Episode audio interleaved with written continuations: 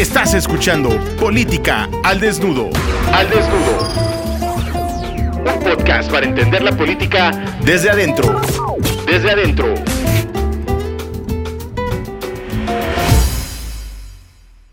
Mi total agradecimiento a Fernanda Vallardo Salim, secretaria general del ICADEP, del Instituto de Capacitación y Desarrollo Político a nivel nacional, y recientemente miembro de la Asamblea Constituyente de la Ciudad de México.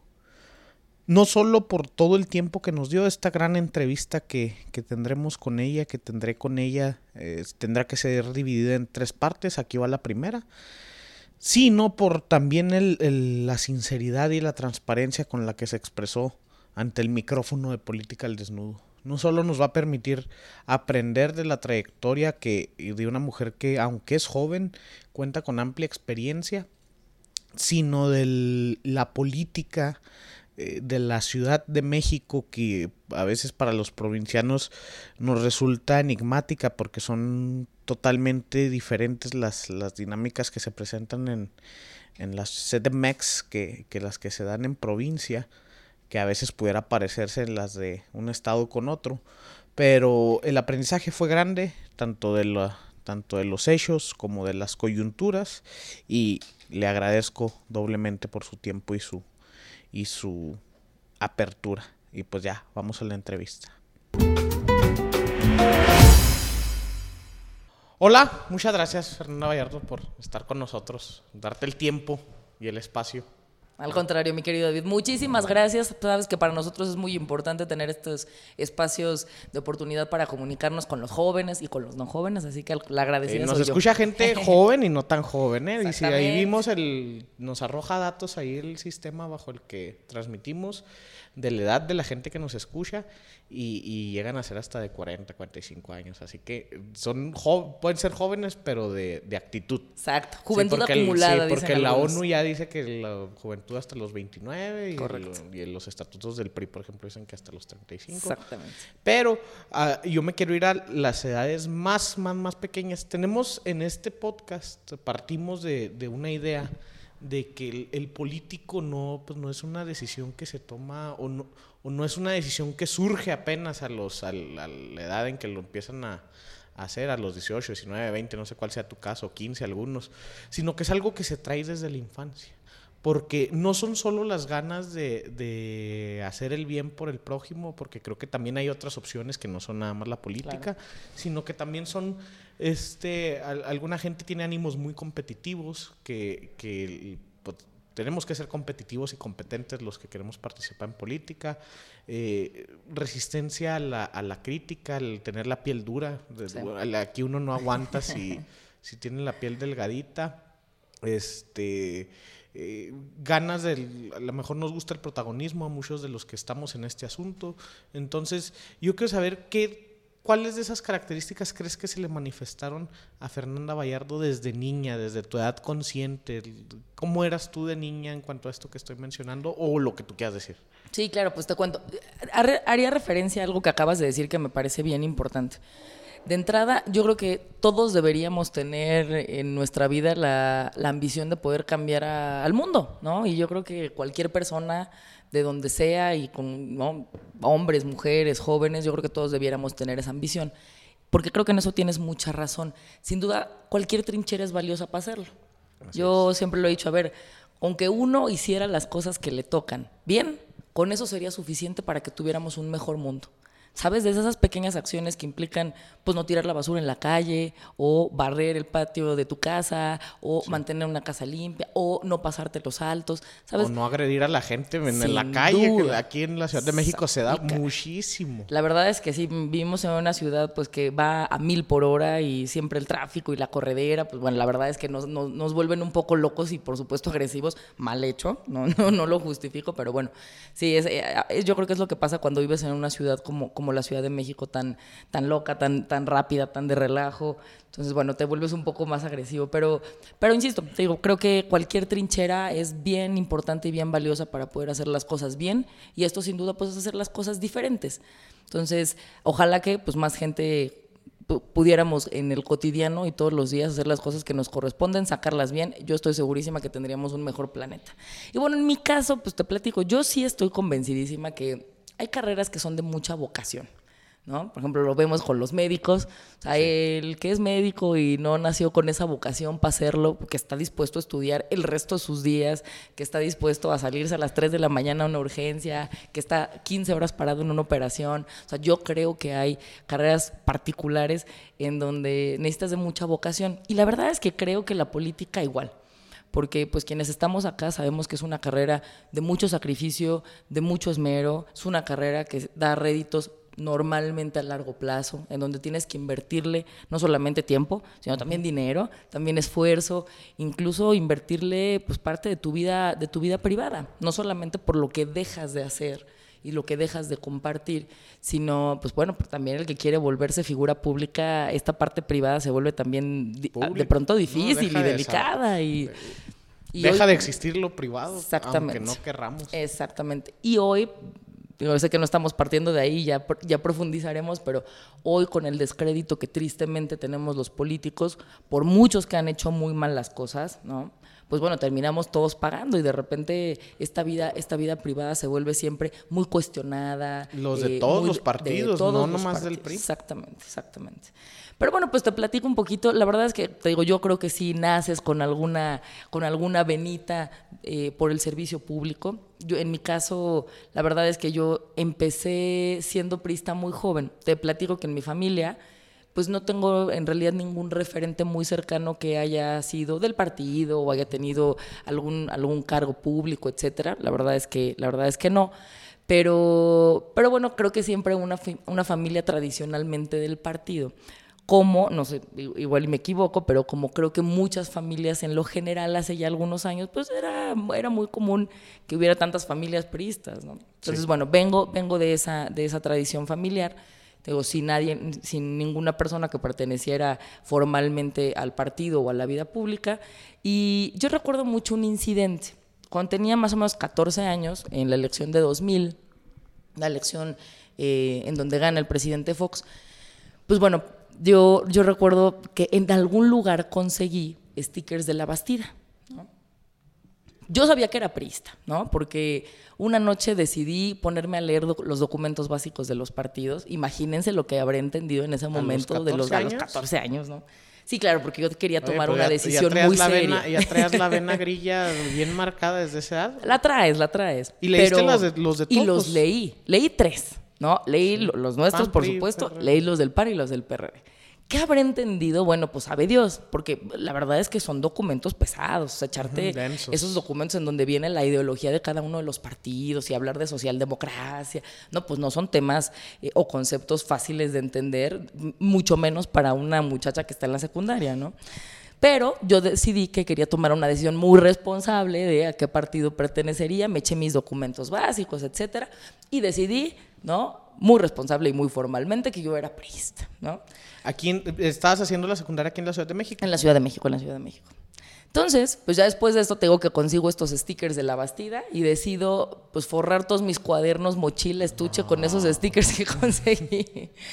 Y ya te imaginarás, pues llegaba a la escuela, yo, yo estudié en una escuela de monjas y de puras mujeres. Entonces, pues ya te imaginarás las, las caras de mis maestros, ¿no? Eh, pues de loca no me bajar. Fíjate que no, nunca, nunca una agresión. Porque ahora eso ya sería casi default. o sea, nos hemos ido calentando mucho a todos niveles. Sí, no, y... lo digo con tristeza. Hay muchos, hay muchos compañeros, hace algunos días me platicaban de unos compañeros en Tamaulipas que de verdad, o sea, ahora traen un tema de bullying real y gacho, ¿no? En, en su tierra por decir que son priistas, ¿no? Y sobre todo ahora que pues acabamos de tener cambio de gobierno. Entonces, no, afortunadamente en ese momento eh, la gente le daba mucha risa, porque claro, a los 14 años es difícil también encontrarte gente que tenga eh, pues aspiraciones políticas o que sea parte de un partido, o sea, eh, no, es, no es tan frecuente, entonces aunque les generaba mucha risa, pues nunca hubo, nunca hubo agresiones, ni mucho menos. Sí he de recordarte que pues me empiezo ahí a forrar mis libros y entonces yo hago mi campaña ahí en la escuela sobre la Bastida, etcétera, etcétera. Y recuerdo clarito que el día de la elección eh, eran dos de la mañana, ¿no? Sabíamos que habíamos perdido y ya estaban en las noticias y pues Fox. Eh, sí, pues que se dio, le levantó la mano muy temprano a Fox, ¿no? Muy temprano. muy temprano. las 8, 9. Entonces, no, ya te imaginarás toda la noche sonando el teléfono en mi casa, casa tuya y, de todos ustedes para cuando me vengan a visitar. Bueno, ya, oyeron, ¿eh? cuando Nomás no les voy a decir dónde. cuando vengan en bola. ahí le caen, ahí le caen. Entonces, esa noche, terrible. Todavía las elecciones eran en julio. Entonces, una elección súper difícil. Ese día, te digo, levantan la mano, etcétera, y comienzan a sonar los teléfonos. Bueno, mis amigas de la secundaria, ya sabes, llamaban, ¿no? Todas muertas de la risa, pues para decirme que pues, mi candidato había perdido. Y yo lloraba amargamente, ¿no? Eso es como... Todavía era un tono gracioso, pues, ¿no? En ese entonces. Claro. Ahorita te, te agregarían sí. así como que me Sí, tristemente. y así es, ¿eh? Y así es. Digo, sobra, sobra darte una vuelta por cualquier Twitter o por cualquier página de Facebook de cualquier político. Lo, de, híjole, la verdad es que te encuentras comentarios bueno, ya, ya, ya, llegaremos a ese punto. Pero bueno, pues así, así, así empieza mi, mi, carrera y es como el primer recuerdo político que tengo de esa noche fatídica de, de llamadas de mis compañeras burlándose de, nuestra derrota. Y bueno, pues sí, para nosotros muy triste.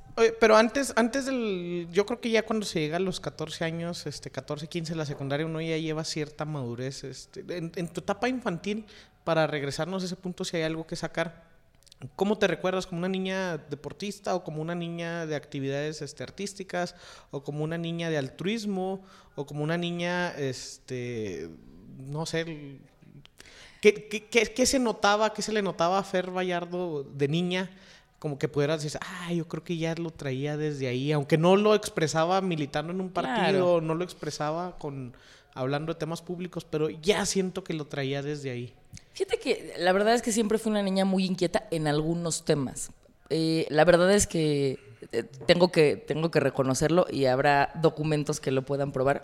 La verdad es que siempre fui una niña muy aplicada en la escuela. De siempre. De, la verdad es que con mucha modestia, pero siempre de los mejores promedios de mi generación. Porque la verdad es que me gustaba mucho la escuela y mi familia, pero además yo me exigía mucho con mis resultados escolares.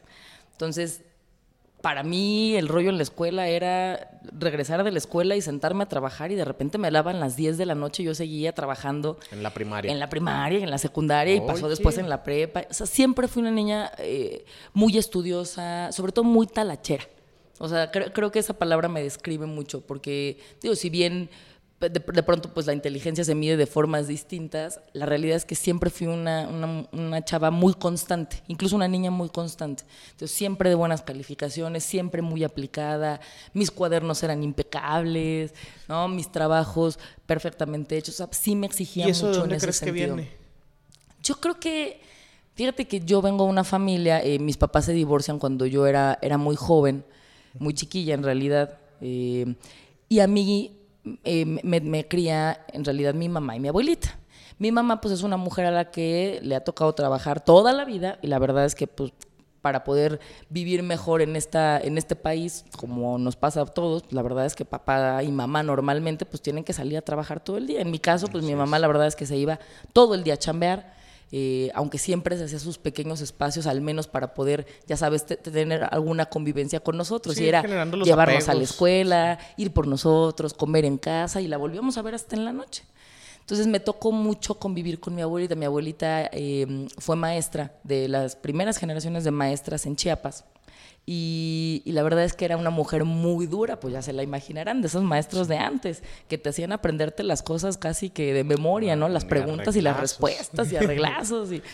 Entonces yo creo que ella también forjó mucho esta parte de mi carácter de ser muy perfeccionista, muy trabajadora, muy estudiosita, porque si no, pues también ya sabíamos que había tabla. Sí. Digo, mis amigas un día te lo, un día seguramente se los platicarán, porque a la fecha me siguen haciendo, me siguen haciendo bullying al respecto, pero bueno, yo era de sacar nueve y llorar porque, pues, porque no era diez. ¿no? Porque no era diez. Entonces yo así me recuerdo, la verdad es que las actividades artísticas me encantaban. Siempre fui a Jonjoli de todos los moles, ¿no? O sea, me, encantaba estudiar y era muy aplicada en la escuela, pero yo estuve 11 años en la estudiantina de la escuela, por ejemplo, desde segundo de primaria hasta que terminé la preparatoria. No canto tan bien, pero soy bastante afinadita. Aprendí a tocar varios instrumentos en la estudiantina, eh, me metía a cualquier onda adicional que hubiera, oratoria, eh, hacía también declamación, entonces, bueno, muchas actividades, sobre todo en la parte artística. Lo deportivo, la verdad es que no es lo mío. Ahí hay, que, hay que saber reconocernos dónde, dónde la amamos y dónde no. Es correcto, es correcto. Pero el resto, bueno, yo donde podía, ahí me veías. ¿Ha jugado un rol importante en tu vida la disciplina que forjaste desde, sin duda. desde esa infancia que nos describes? Sí, sin duda, sin duda. La verdad es que para mí hay valores que son irreconciliables, ¿no? Y, y por supuesto en este, en este tema y fuera, para mí la lealtad y la honestidad son valores fundamentales, pero también la excelencia, también el trabajo, también la constancia. O sea, yo sí soy una mujer que cree profundamente que aquí no hay, la, suerte no te llega un día, la suerte se construye, el destino lo construyes. Y creo que en la medida en la que uno sea muy responsable, muy claro, eh, muy bien hecho con las cosas, pues recibirá de la misma forma. Y hoy que tenemos una un, cargo tan delicado en, que, que, nomás es la formación de nuestros jóvenes o y en general de nuestra militancia, pues imagínate el gran reto que esto implica, pues para mí sí es de una gran responsabilidad hacer esto de lo mejor, ¿no? Como cualquier cargo. Pero sí, sin duda creo que esto me ha dado mucha formación y, buenas tablas para lo que hemos construido.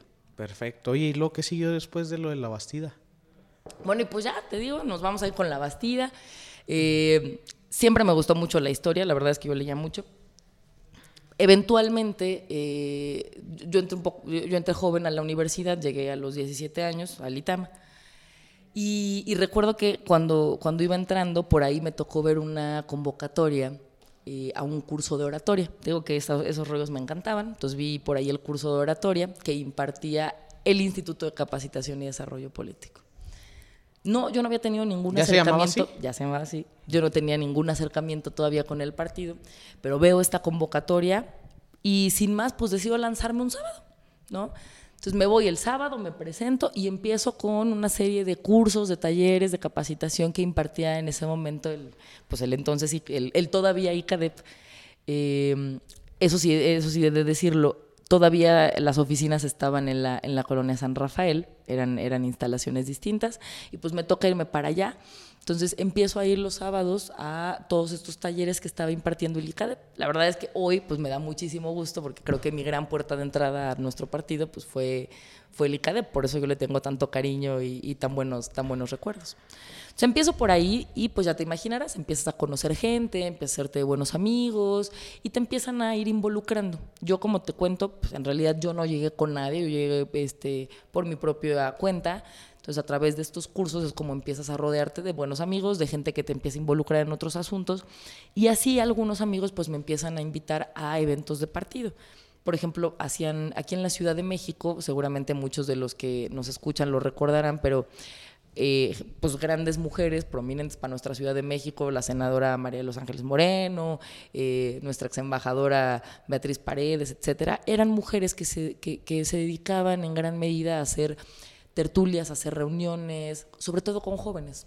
Entonces empiezo a caer eh, por, invitación de, algunos amigos que voy haciendo en el camino en estas tertulias. Entonces, pues es la forma en la que me empiezo a vincular con el partido a través de estos encuentros con jóvenes que dirigían ellas y siempre pues con grandes invitados, gente muy talentosa, gente muy profesional y, que nos venían platicando pues cuál era, cuál era su sentir, cuál era la forma en la que hacían política o cómo desempeñaban sus cargos. Y pues me fui rodeando de buenos amigos y es así como empiezo, empiezo a entrar al partido me toca eh, algunos años después la campaña de la campaña presidencial del licenciado Roberto Madrazo que también fue la primera campaña de, Beatriz Paredes a la, jefatura de gobierno de la Ciudad de México. Entonces, pues ya te imaginarás, nos enrolamos muchísimo en la campaña. Sin duda yo era brigadista a tres millones, ¿eh? O sea, repartíamos volantes, estábamos en la que brigadista a tres millones? es decir, no se crean, porque de pronto creo que muchos jóvenes piensan que uno llega con cargo, este, con membrete y llegan y te, dan una oficina y ya eres parte del grupo de toma de decisiones y estratégico de la campaña. No, equivocación. ¿no? Y muchos asumen que si no les dan eso, mejor inician su actividad política. Exactamente. Entonces, a ver, yo ya estaba en la universidad, ya tenía dos años, eh, ya tenía dos años en la universidad cuando, cuando la campaña, bueno, un poquito menos de dos años, cuando la campaña de 2006 Entonces, pues no, ahí empezamos, ¿eh? E insisto, digo, era brigadista, entregábamos propaganda, me acuerdo mucho que nos tocaba, ya sabes, el- los días de las madres, el día de los niños, entregábamos rosas, pues lo que hace es Sí, lo que hace en una cualquier campaña. partido político, en cualquier campaña, en cualquier estado. Exactamente. Entonces, así empezamos. Por para mí sí es importante decirlo porque, insisto, creo que en muchos piensan de que das una Paredes, super directamente ahí con... en la campaña de Beatriz Paredes. Exactamente, exactamente. Entonces, esto te estoy hablando que fue 2006. Entonces, yo ya había entrado a la universidad. ¿Qué edad tenías en ese estudiando. momento? En 2006 yo tendría 19, Ok. más o menos. ¿Estudiando qué y en dónde? Estaba estudiando economía y ciencia política en el ITAM. Órale, para que sepan, ¿eh? es economista. Y politólogo. Y politólogo al mismo tiempo. O sea, ¿dos carreras o así se llama? No, son dos carreras. Oye, Son dos carreras, son dos carreras. oye, ¿y, luego cómo llevabas eso y la campaña? No, pues ni me digas, la verdad es que bien difícil. No tuviste que dar de baja ese semestre. Porque No. luego muchos de los jóvenes que nos escuchan, los semestres de campaña, o agarran pocas materias o de plano no se inscriben. No, son muy difíciles. Fíjate que el ITAM es distinto en términos generales a cualquier universidad en este sentido. O sea, normalmente las universidades pues tienen cierto número de materias por semestre, siempre con un mismo, siempre con un mismo grupo y vas avanzando. La verdad es que en el ITAM, eh, uno, pues la- honestamente, y la gente lo sabe, pues es una universidad de súper alto rendimiento, te exigen muchísimo, si es una universidad complicada, y justo por eso creo la universidad te permite que tú vayas armando tus semestres. Entonces, si tú tienes oportunidad de meter seis, las seis materias que llevas en un semestre, pues buenísimo, pero hay gente que por cuestiones de chamba o incluso de lana o por razones eh, las que sean, pues deciden ir campechaneando el número de materias que meten. Entonces, a mí me pasaba, o sea, conforme más me fui enrolando en, en los temas políticos y en los temas de partido, la verdad, y hago la recomendación ahorita a los jóvenes, ahorita te digo cuál, pero fui metiendo menos materias. Entonces, claro, pues me tardé todavía dos o tres años más en terminar la carrera porque fui rezagando algunas materias para poder tener menos carga académica, sacarla bien, Sí. pero que también me pudiera dar chance pues, para andar en estos rollos. Entonces sí se vuelve muy difícil. ¿Cuál es la recomendación que hoy les hago a los chavos? Cuando tengan oportunidad de dedicarle el 200% a la escuela, háganlo. Porque eventualmente por chambo, por partido, por lo que sea, terminas enrolándote y ya se vuelve cada día más difícil avanzar con el mismo paso con el que arrancas la universidad. Entonces esa es mi gran recomendación de siempre. Pónganse las pilas y al principio, mientras más puedan, más avancen en la A carrera. ¿no? descansar cuando se mueran. Exactamente. Oye, exactamente. oye, Fer, ¿y luego cómo viste la, la, pues, la derrota de Beatriz Paredes? Mira, muy duro. Fíjate que... yo- ¿Había expectativas de ganar? Sí. Sí, y te voy a decir, te, te- cuento por qué. Eh, a nivel federal, con, con el licenciado Madrazo, honestamente no lo tengo tan vívido. No, por supuesto, todavía no tenía un cargo en el partido, ni mucho menos. Seguramente quienes lo vivieron, que- quienes tienen algunos años más que yo y son del partido, lo recordarán.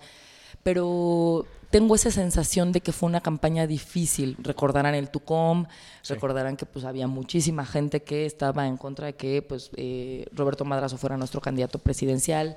Además se hizo una contienda interna, se hicieron elecciones, eh, que también fue un proceso muy complejo porque pues tuvimos que, o bueno, tuvieron, eh, quienes, quienes nos dirigían en aquellos momentos, tuvieron que aceptar una estructura para que pudiera salir a, a elegir a su candidato ¿no? De, de forma interna. Entonces ya también se imaginarán lo difícil que era hacer un proceso interno abierto y con urnas en todo el país previo a nuestra, previo a nuestra campaña. Entonces ya cuando empezó la campaña yo creo que el partido pues ya también venía desgastado, uno. Y dos, el partido llegó desunido.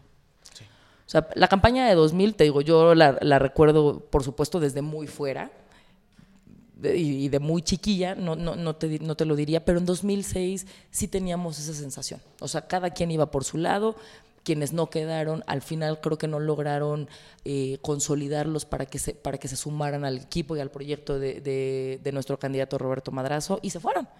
Entonces el partido llegó dividido, el partido llegó cansado, desgastado, desunido y bueno, pues no podíamos esperar un resultado distinto. Por eso es que en 2012 nuestro presidente Peña, que llega como un candidato eh, que, nos generaba unidad a todos en el partido, yo creo que esa fue eh, la gran variable que no tuvimos en otros procesos que nos permitió reconquistar el poder. Pero bueno, ahorita llegaremos a 2012 seguro. O sea, en, dos, en 2006, complicado con Madrazo, pero con Beatriz había una gran expectativa.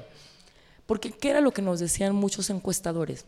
Beatriz Paredes es una mujer muy reconocida en la Ciudad de México, no solamente por su militancia dentro del partido, sino por la mujer tan académica que es, tan preparada, pues la primera gobernadora Tlaxcala, una mujer muy joven, muy echada para adelante, una mujer muy dura, eso sí, ¿no? Eh, de estas mujeres que sabían que se sentaban en la mesa de muchos hombres y que finalmente tenían oportunidad de negociar, de, de hablar, de participar, cosa tristemente hoy todavía no logramos consolidar. Entonces, para muchos, Beatriz Paredes podía dar, podía dar una sorpresa, justo porque en la Ciudad de México, aún para la gente no prista, pues era una mujer muy bien vista y muy reconocida. Pero bueno, pues eh, el, resultado fue, el, que obtuvimos, perdimos en 2006 y, y bueno, pues a seguir trabajando. La verdad es que 2006 o sea, desde 2006 que yo estoy formalmente, no ya participando en campañas, pues he visto lo complejo que es hacer campañas en la Ciudad de México, lo competitivas que son, eh, sobre todo las formas de operación. el nivel de agresión que, percibo yo en la población, han de ser muy duro el andar a ras de calle. Es muy duro, es muy duro y diré, y diré lo siguiente, eh, pues hoy...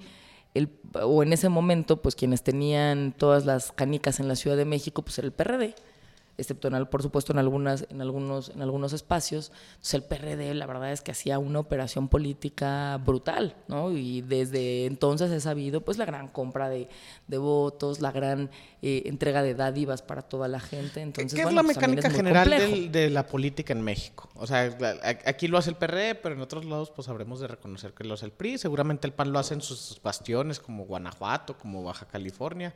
Digo, pues creo que es lo que nos, para lo que nos da nuestra sociedad. Fíjate que, mira, yo creo, y, ahí sí te lo digo honestamente, aun cuando creo que esta política finalmente pues funciona para todos, y así, no sé si bien o mal, pero así se ha hecho, sí creo que en la Ciudad de México desde entonces hemos tenido una exageración en la forma en la que se operan los programas sociales porque no solamente es una generación absurda de número de programas sociales, sino de entrega de recursos para la gente por cualquier condición. Y lo único que hemos hecho es que hemos en la Ciudad de México redirigido muy buena parte de nuestros recursos a programas sociales que únicamente lo que hacen es darte una lana, pero que en realidad no están buscando sacar absolutamente a nadie de la condición en la que están.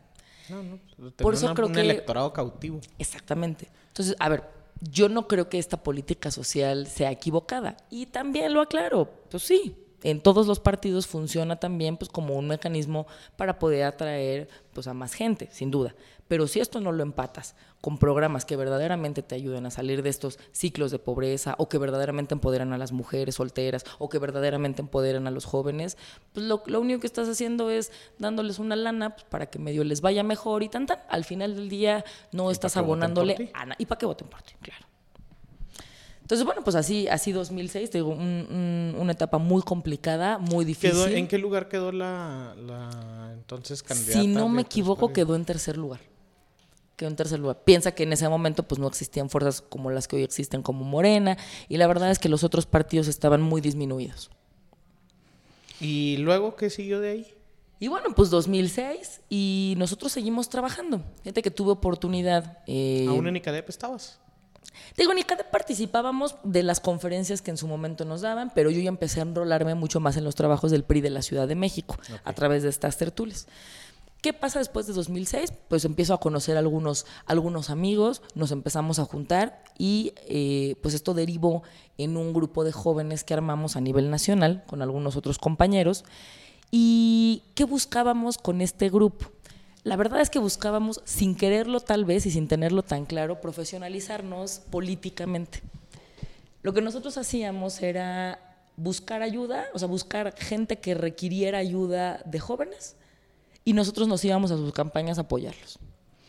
Entonces, ¿qué fue lo que pasó? Por muchos años, ¿no? Más o menos te hablo de 2007 y, hasta 2002, hasta 2012 más o menos, pues nos volvimos un grupo de jóvenes que nos íbamos a las campañas a echarle la mano a los candidatos. Tareas las que nos pusieran. O sea, desde la brigada hasta temas electorales, hasta capacitación para las estructuras, hasta lo que nos pidieran, organizaciones de eventos, redes juveniles, redes de mujeres. Fíjate que fueron años muy bonitos porque tuve oportunidad de hacer campaña en distintos, en distintos espacios. Anduvimos en Sonora, en internas, anduvimos en Sinaloa, estuvimos por muchos, por muchos lugares del país, no solamente pues vas conociendo amigos que hoy sigues viendo y ahora con cargo, y te da mucho gusto que los conociste hace muchos años, sino además todo ese gran aprendizaje que tienes porque lo haces en tierra. O sea, no es esta profesionalización o esta capacitación que te enseñan en una maestría de derecho electoral. Ah, ah es esta compensación de irte a la calle, ¿no? Y de ver cómo en Sonora funciona distinto y la gente de repente, pues hasta que no te pela porque pues no tienes acento norteño.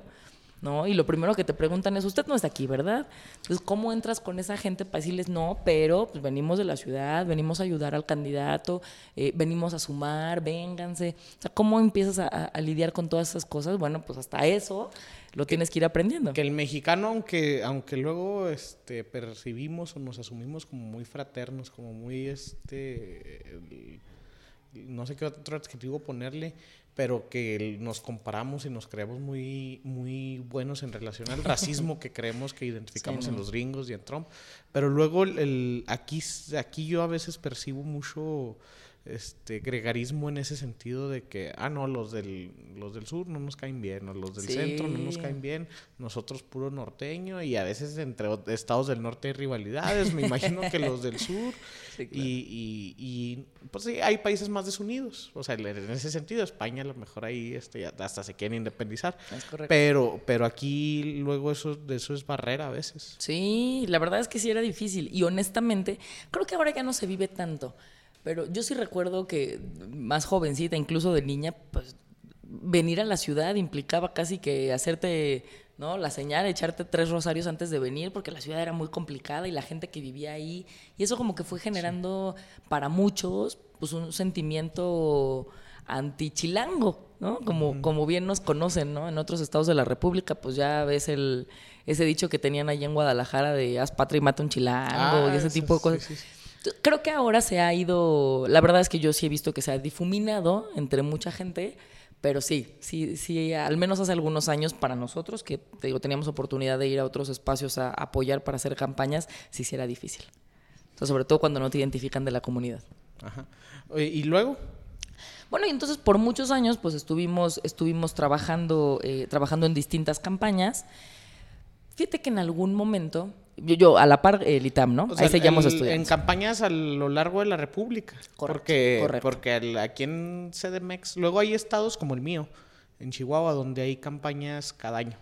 O sea, porque no están empatadas las locales con las federales y, y, casi cada año teníamos elecciones, ya las empezaron a empatar. Correcto. Pero, pero, pues ustedes tienen aquí cada tres años. Nosotros cada tres. Entonces, pero teníamos, te digo, ese chance de irnos a algunos otros, algunos otros lugares porque ahora ya se están empatando y en términos generales casi que tendremos los mismos periodos electorales en todo el país, eventualmente. Pero sí, hace algunos años pues teníamos elecciones cada año en distintas entidades de la República y para distintas cosas.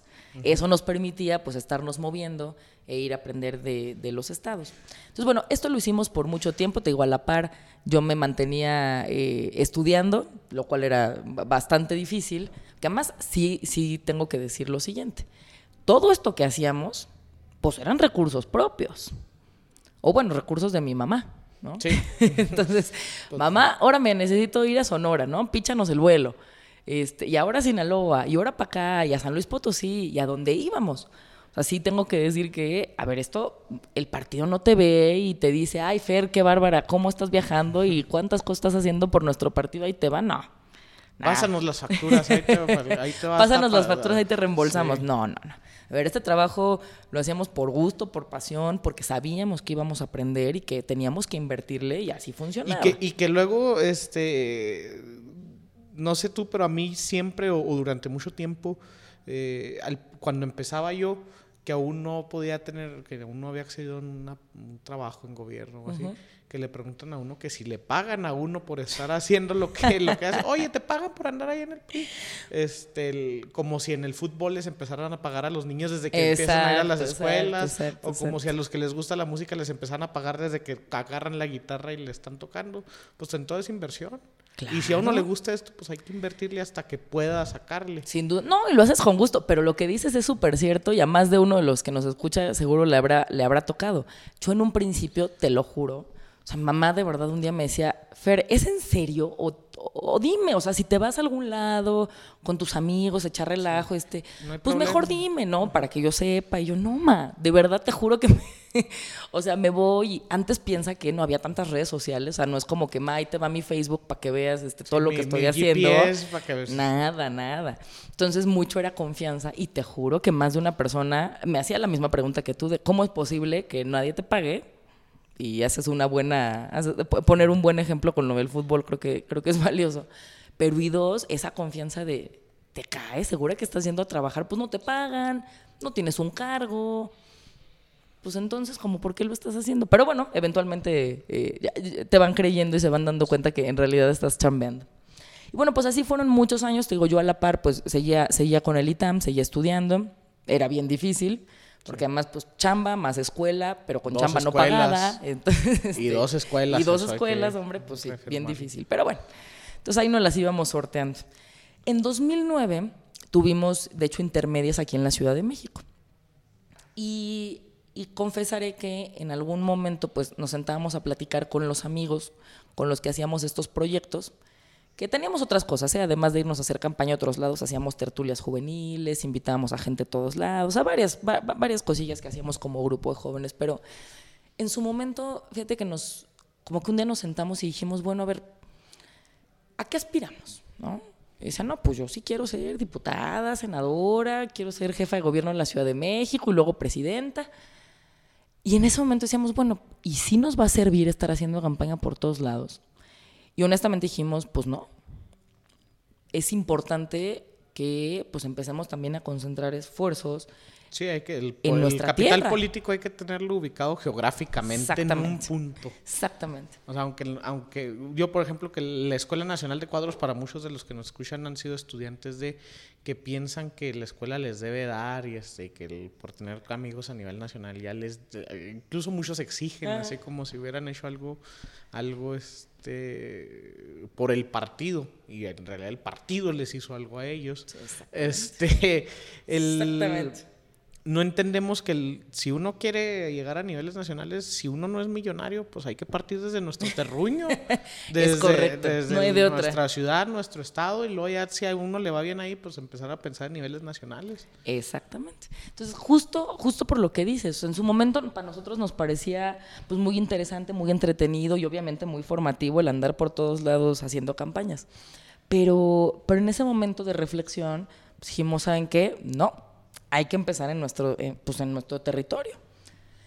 Y te digo que en 2009 tuvimos internas en la ciudad, eh, internas intermedias en la ciudad, y, y entonces decido ir a tocar la puerta de quien entonces era mi candidato a diputado local eh, por el distrito en el que yo vivo.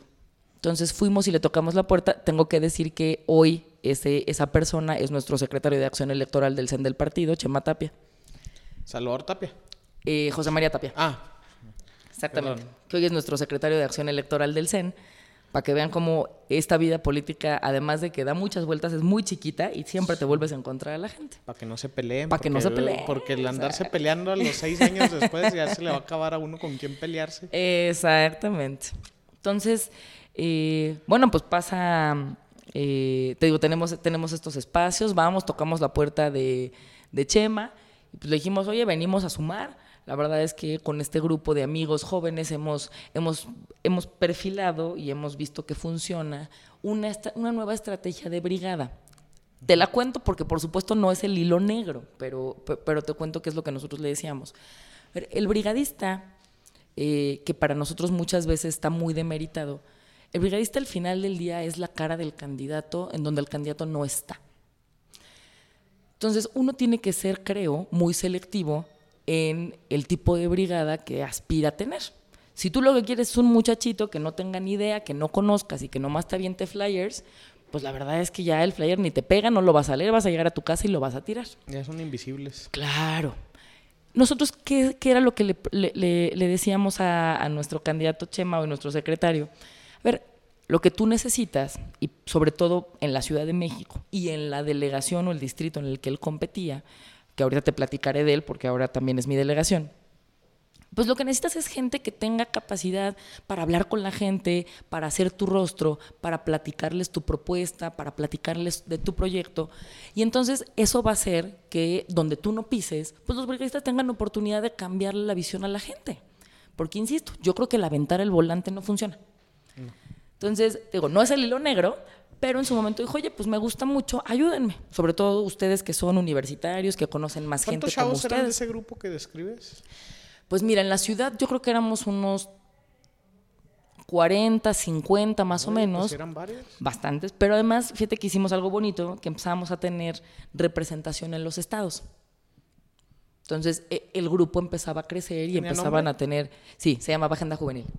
A la fecha funciona. Ah, a la fecha funciona. existe. Sí, Exactamente. sí. Exactamente.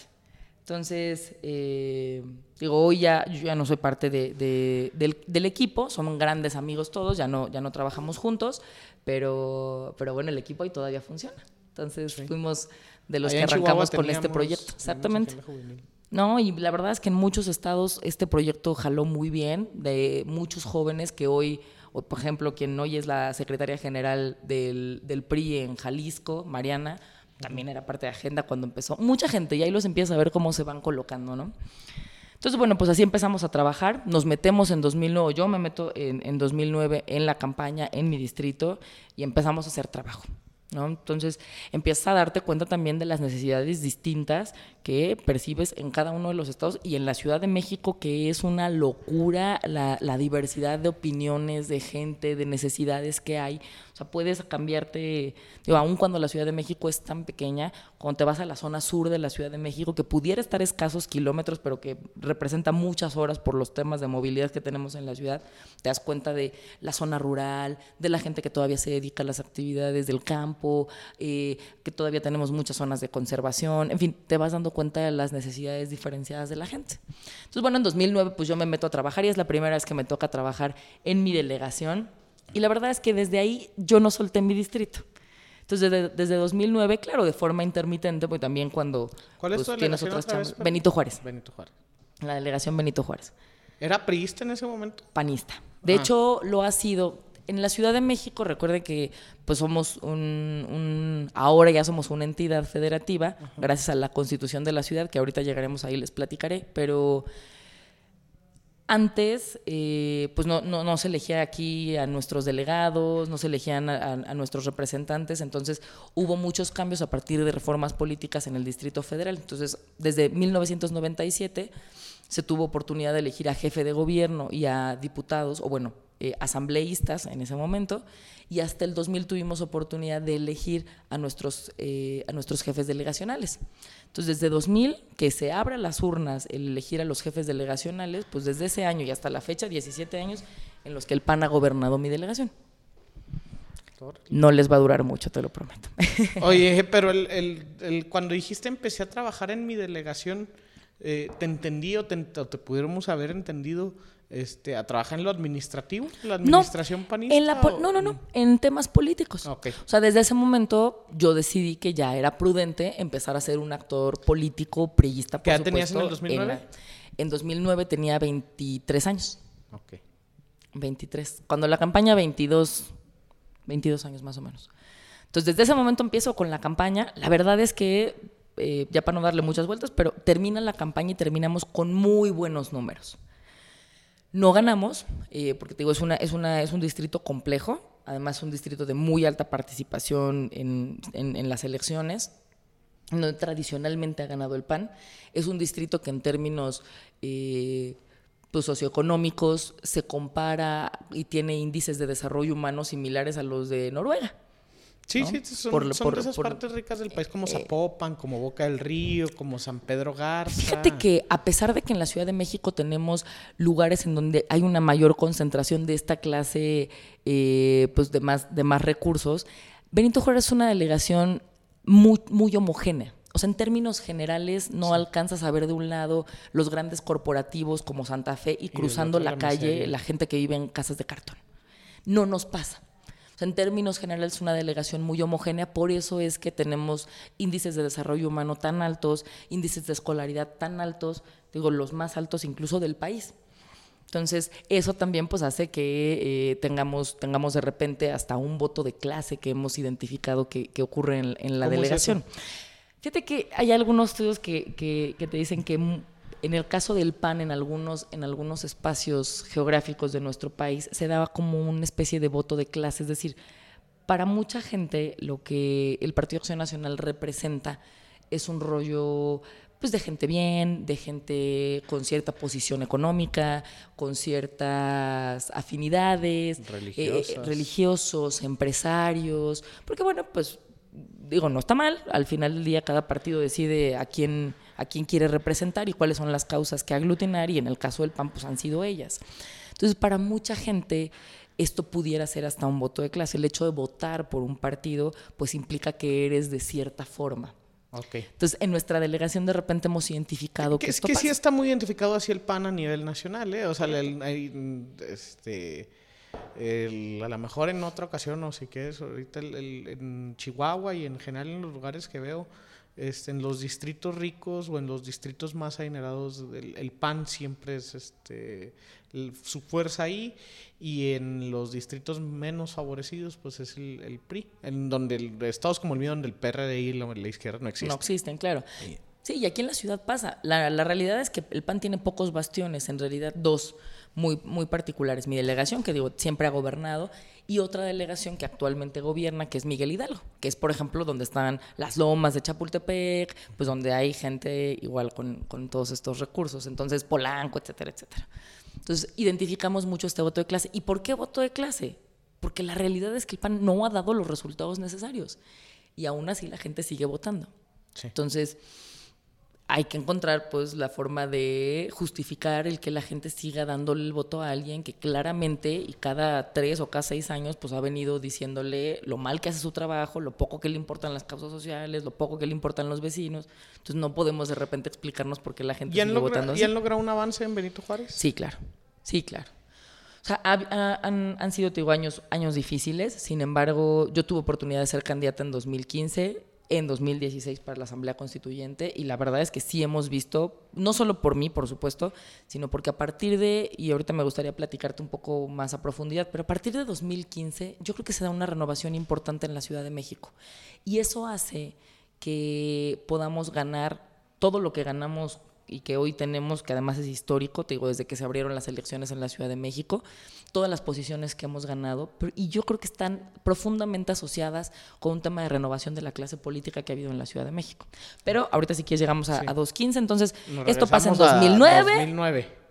Yo sigo chambeando digo, empiezo, empiezo a meterme ya más, más, con más profundidad en nuestros... 2009, 22 o 23 años. Exactamente, ¿no? Empiezo a meterme con, con, los rollos ya de la delegación, empezamos con esta campaña y termina la campaña, no ganamos, aunque tuvimos números maravillosos, nos fue muy bien, Chema fue un gran candidato, un hombre que, que tenía una gran estrategia, sobre todo de posicionar colonia a colonia las causas que cada una de, de esas colonias tenía, que sí son muy diferenciadas.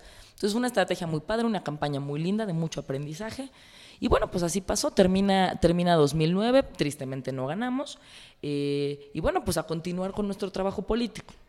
Tengo que decir lo siguiente, pues ya con, ciertos, con cierta edad, pues ya empieza de repente este rollo de pues uno necesita chambear, ¿no? Y necesita su lana y necesita empezar a empezar a ser productivo. muy grande como para que los papás sigan a uno. Entonces, fíjate que un poco después, pues mi vida da un vuelco medio, medio raro. Nunca me desprendí, nunca me he desprendido de los temas políticos ni de los temas de la ciudad. Pero en 2010 eh, se da la coyuntura y me invitan a trabajar en una, en una transnacional, en Procter Gamble, seguro muchos lo conocerán, pues es la la empresa de consumibles más importantes del planeta. Sí. ¿no? Una gran empresa. Y en 2010... De la mafia del poder mundial. De, de la mafia del poder mundial, es correcto, de esa mera. sí, claro, de los dueños de los grandes capitales de este, de este planeta. Pero además, eh, sí, sí te tengo que reconocer algo, ¿eh? una empresa con, con- con mucha visión, con mucha visión social, ¿eh? que, que yo creo que eso está muy padre. Pero bueno, entonces, te digo, en 2010 seguimos, yo sigo en la universidad, ya, ya, ya casi en los últimos semestres, y un día llegan reclutadores de Procter y pues yo ahí paseando por, por la universidad en uno de los pasillos, los veo, me acerco, les pregunto y me dicen, oye, pues hoy es el último día, estamos reclutando gente del ITAM eh, para que pues pudieran entrar a trabajar a la empresa, bla, bla, bla. Obviamente tienes un chorro de filtros, ¿no? Si hay un tema de, compet- eh, de competencia muy alto para poder, para poder entrar. Sin embargo, dije, bueno, pues no perdemos nada, pues hay que intentarlo.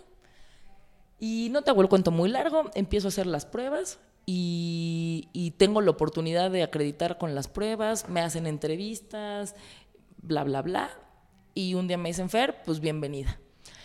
Inicialmente, cuando yo empiezo a querer, a querer entrar, obviamente pues, por economía dije, me voy a ir a finanzas. Sin embargo, alguien me dice, ¿sabes qué? No te ves a finanzas. Hay un área que está muy padre que es marketing. Yo decía, pues sí, pero yo no sé nada de esas cosas. Yo no sé ni dibujar, este, olvídate, temas de publicidad, pues no es lo mío. Me decían, no. En realidad lo que hacen los de marketing es que son líderes de grupo. Entonces dije, ah, eso ya me gustó más, ¿no? Mejor tú tienes eh, el liderazgo de grupos, de por, por supuesto vas, en el, en el caso de Procter, pues vas por marcas, ¿no? Dependiendo de, de- de cada una de las marcas, hay grupos. Entonces el de marketing, pues es quien lo lidera y se rodea, claro, de alguien que le ayude con los temas financieros, con los temas de venta, con los temas eh, hasta de, de- de- desde dónde llega la mercancía, etcétera, etcétera. Y dije, ah, pues órale, eso me gusta más. Ya, el tema, el tema de liderazgo me gustó un poquito más. Entonces me voy para allá, aplico, me dicen que sí, y en diciembre de 2010 entro a trabajar a Procter. Noviembre, diciembre de, de- de esos años. Y empiezo a trabajar y me quedo, pues poquito menos de dos años trabajando en Procter. Déjame decirte que mi experiencia en la iniciativa privada es muy padre. Que ojalá cada día tuviéramos en el gobierno eh, mucho más esa mentalidad. O sea, eh, la iniciativa En privada... de eficiencia, Sí, de... sí. Cero burocracia, ¿no? Procter es una empresa que se caracteriza por contratar mucho joven. Eh, jóvenes, por supuesto, digo, pues pasas por muchas, eh, eh, por muchas entrevistas muy rigurosas para poder llegar. Entonces, pues es gente muy profesional, muy preparada, y que sobre todo tiene mucha conciencia de lo que implica el tiempo. Entonces, ahí no hay rollos de yo te necesito de 9 a 6 de la tarde, estés o no estás haciendo nada, ¿no? Y a las 6 uno checas y te vas. No, no, no. O sea, Procter es un rollo de chamba, por supuesto, cubres horarios, etcétera, etcétera, basado pero, resultados. pero es resultados, claro, ¿no? Resultados, metas muy claras y además tienes, siempre te, siempre te están diciendo, pues, la claridad de lo que tú haces es, es lana. ¿no? Y hacer o dejar de hacer, o perder un embarque, o perder una promoción, pues finalmente todo eso se traduce en dinero. ¿No? A diferencia tal vez de lo que pasa en el servicio público, que pues, sin duda se, se traduce en algo todavía más cañón, que son vidas de la gente. Así es. Entonces, pero te empiezas a foguear y, y a mí me gustó mucho esa experiencia. Te digo, gente muy profesional, de mucha eficiencia, eh, con una política muy clara del trabajo, empresas que consienten y quieren mucho a sus empleados, que yo creo que eso es muy valioso. O sea, siempre te tienen muy contento con muchas prestaciones. Entonces, aprendiste, ah, yo la verdad es que yo aprendí muchísimo, aunque pues ya en ese momento, pues ya obviamente ya cobrabas una lanita, yo era becaria. Pues la verdad es que nunca te termina de llenar. Yo nunca solté, en ese momento, te digo, seguíamos todavía con la ¿Te daba escuela, ya por de- terminar. ¿Te daba tiempo de seguir en el partido? Sí, porque insisto, como acá es mucho de metas, más que de tiempos, pues sí me daba chance, por supuesto, de poder seguir haciendo cosas, ¿no? Sobre todo los fines de semana. Pues bueno, pues yo me quedo más o menos hasta abril de 2012, cuando la- recibo la llamada de un muy buen amigo mío, que me dice, Fer, no sé casi que ni cómo pasó, pero me acaban de nombrar el coordinador nacional de los jóvenes de sociedad civil de la campaña del presidente Peña. Órale. Entonces, ¿Quién él es un ese? amigo, eh, se llama Alejandro, es un muy buen amigo y es un colaborador muy cercano del secretario Narro. Eh, estudiábamos juntos. Y cuando me llama, pues la verdad es que a mí me dio mucho gusto. ¿Qué fue lo que pensaron, yo creo, para hacerle esta, este ofrecimiento a mi amigo Alejandro? Pues que él no era un chavo todavía tan vinculado con temas de partido. Entonces lo vieron muy pegado a los temas de sociedad civil. Le dijeron, ¿sabes qué? Tú lo harías perfecto. Es un chavo muy talentoso, muy vivo, eh, de un gran liderazgo, pero en ese momento no tan enrolado con rollos de partido. Entonces le dije, ¿sabes qué? Pues vente y ayúdanos. Claro que él acepta, encantado, pero me decía Fer, pues yo nunca he hecho una campaña vente para. Le dije, órale. Entonces me voy con él como la coordinadora nacional adjunta y nos vamos a hacer campaña. No sabes qué campaña tan bonita. Nosotros, nuestro gran objetivo, pues era llegar a los jóvenes que no estaban en el partido, a esos jóvenes de sociedad civil que queríamos que conocieran el proyecto del presidente, de nuestro hoy presidente Peña, que conocieran cuáles eran las acciones que él quería hacer, pero a los que teníamos que llegarles no con documentos básicos, ¿no? No con las grandes cosas que ha hecho el PRI en otros años, sino con un discurso distinto y con sí, acciones ciudadano, diferentes. que es diferente. Es el, el, partido, el, que era lo que este, ahorita alcancé a agarrar de eso que comentaste, es eh, para llegarle a, una, a un mercado, porque pues somos mercados políticos, ¿no? Claro. Este, para llegarle a un mercado necesitas llegar con un producto aceptado por ese mercado. Exactamente. Y ese producto aceptado por ese mercado, pues no va a ser un joven que con militancia de 10, 12 años, que en este caso, pues, o sea, tú sí la tenías, pero quien coordinaba, pues era un chavo este, que cumplía con esas características sí. y que sabe comunicarse mejor con, con, jóvenes de la sociedad civil. Exacto. O sea, de la, de la sociedad civil organizada. Porque todos somos civiles. Claro, que, claro, claro. Luego claro, parece claro, que claro. como si uno fuera a adquirir así como cosa otra distinta, condición ¿no? como Sí, los sí, sí, militares. sí. Pero. Sí, es correcto, así mero. Entonces, para él de repente, pues fue, claro, el partido quería a alguien justo como él, porque pues lo que buscábamos era alguien que pudiera generar empatía con esos chavos, que eran distintos gente como yo, por ejemplo, pero a su vez, pues también le complicábamos mucho el asunto, porque, pues pobre hombre, también nunca había estado cercano, cercano a una campaña, entonces también la forma en la que al final del día, pues tienes que estructurar una campaña, pues es distinta y por esa razón decidí llamarme. Yo aquí quisiera hacer un paréntesis porque es bien importante, o al menos para mí, y es algo que me dejó todavía muy marcado. Cuando me hacen la.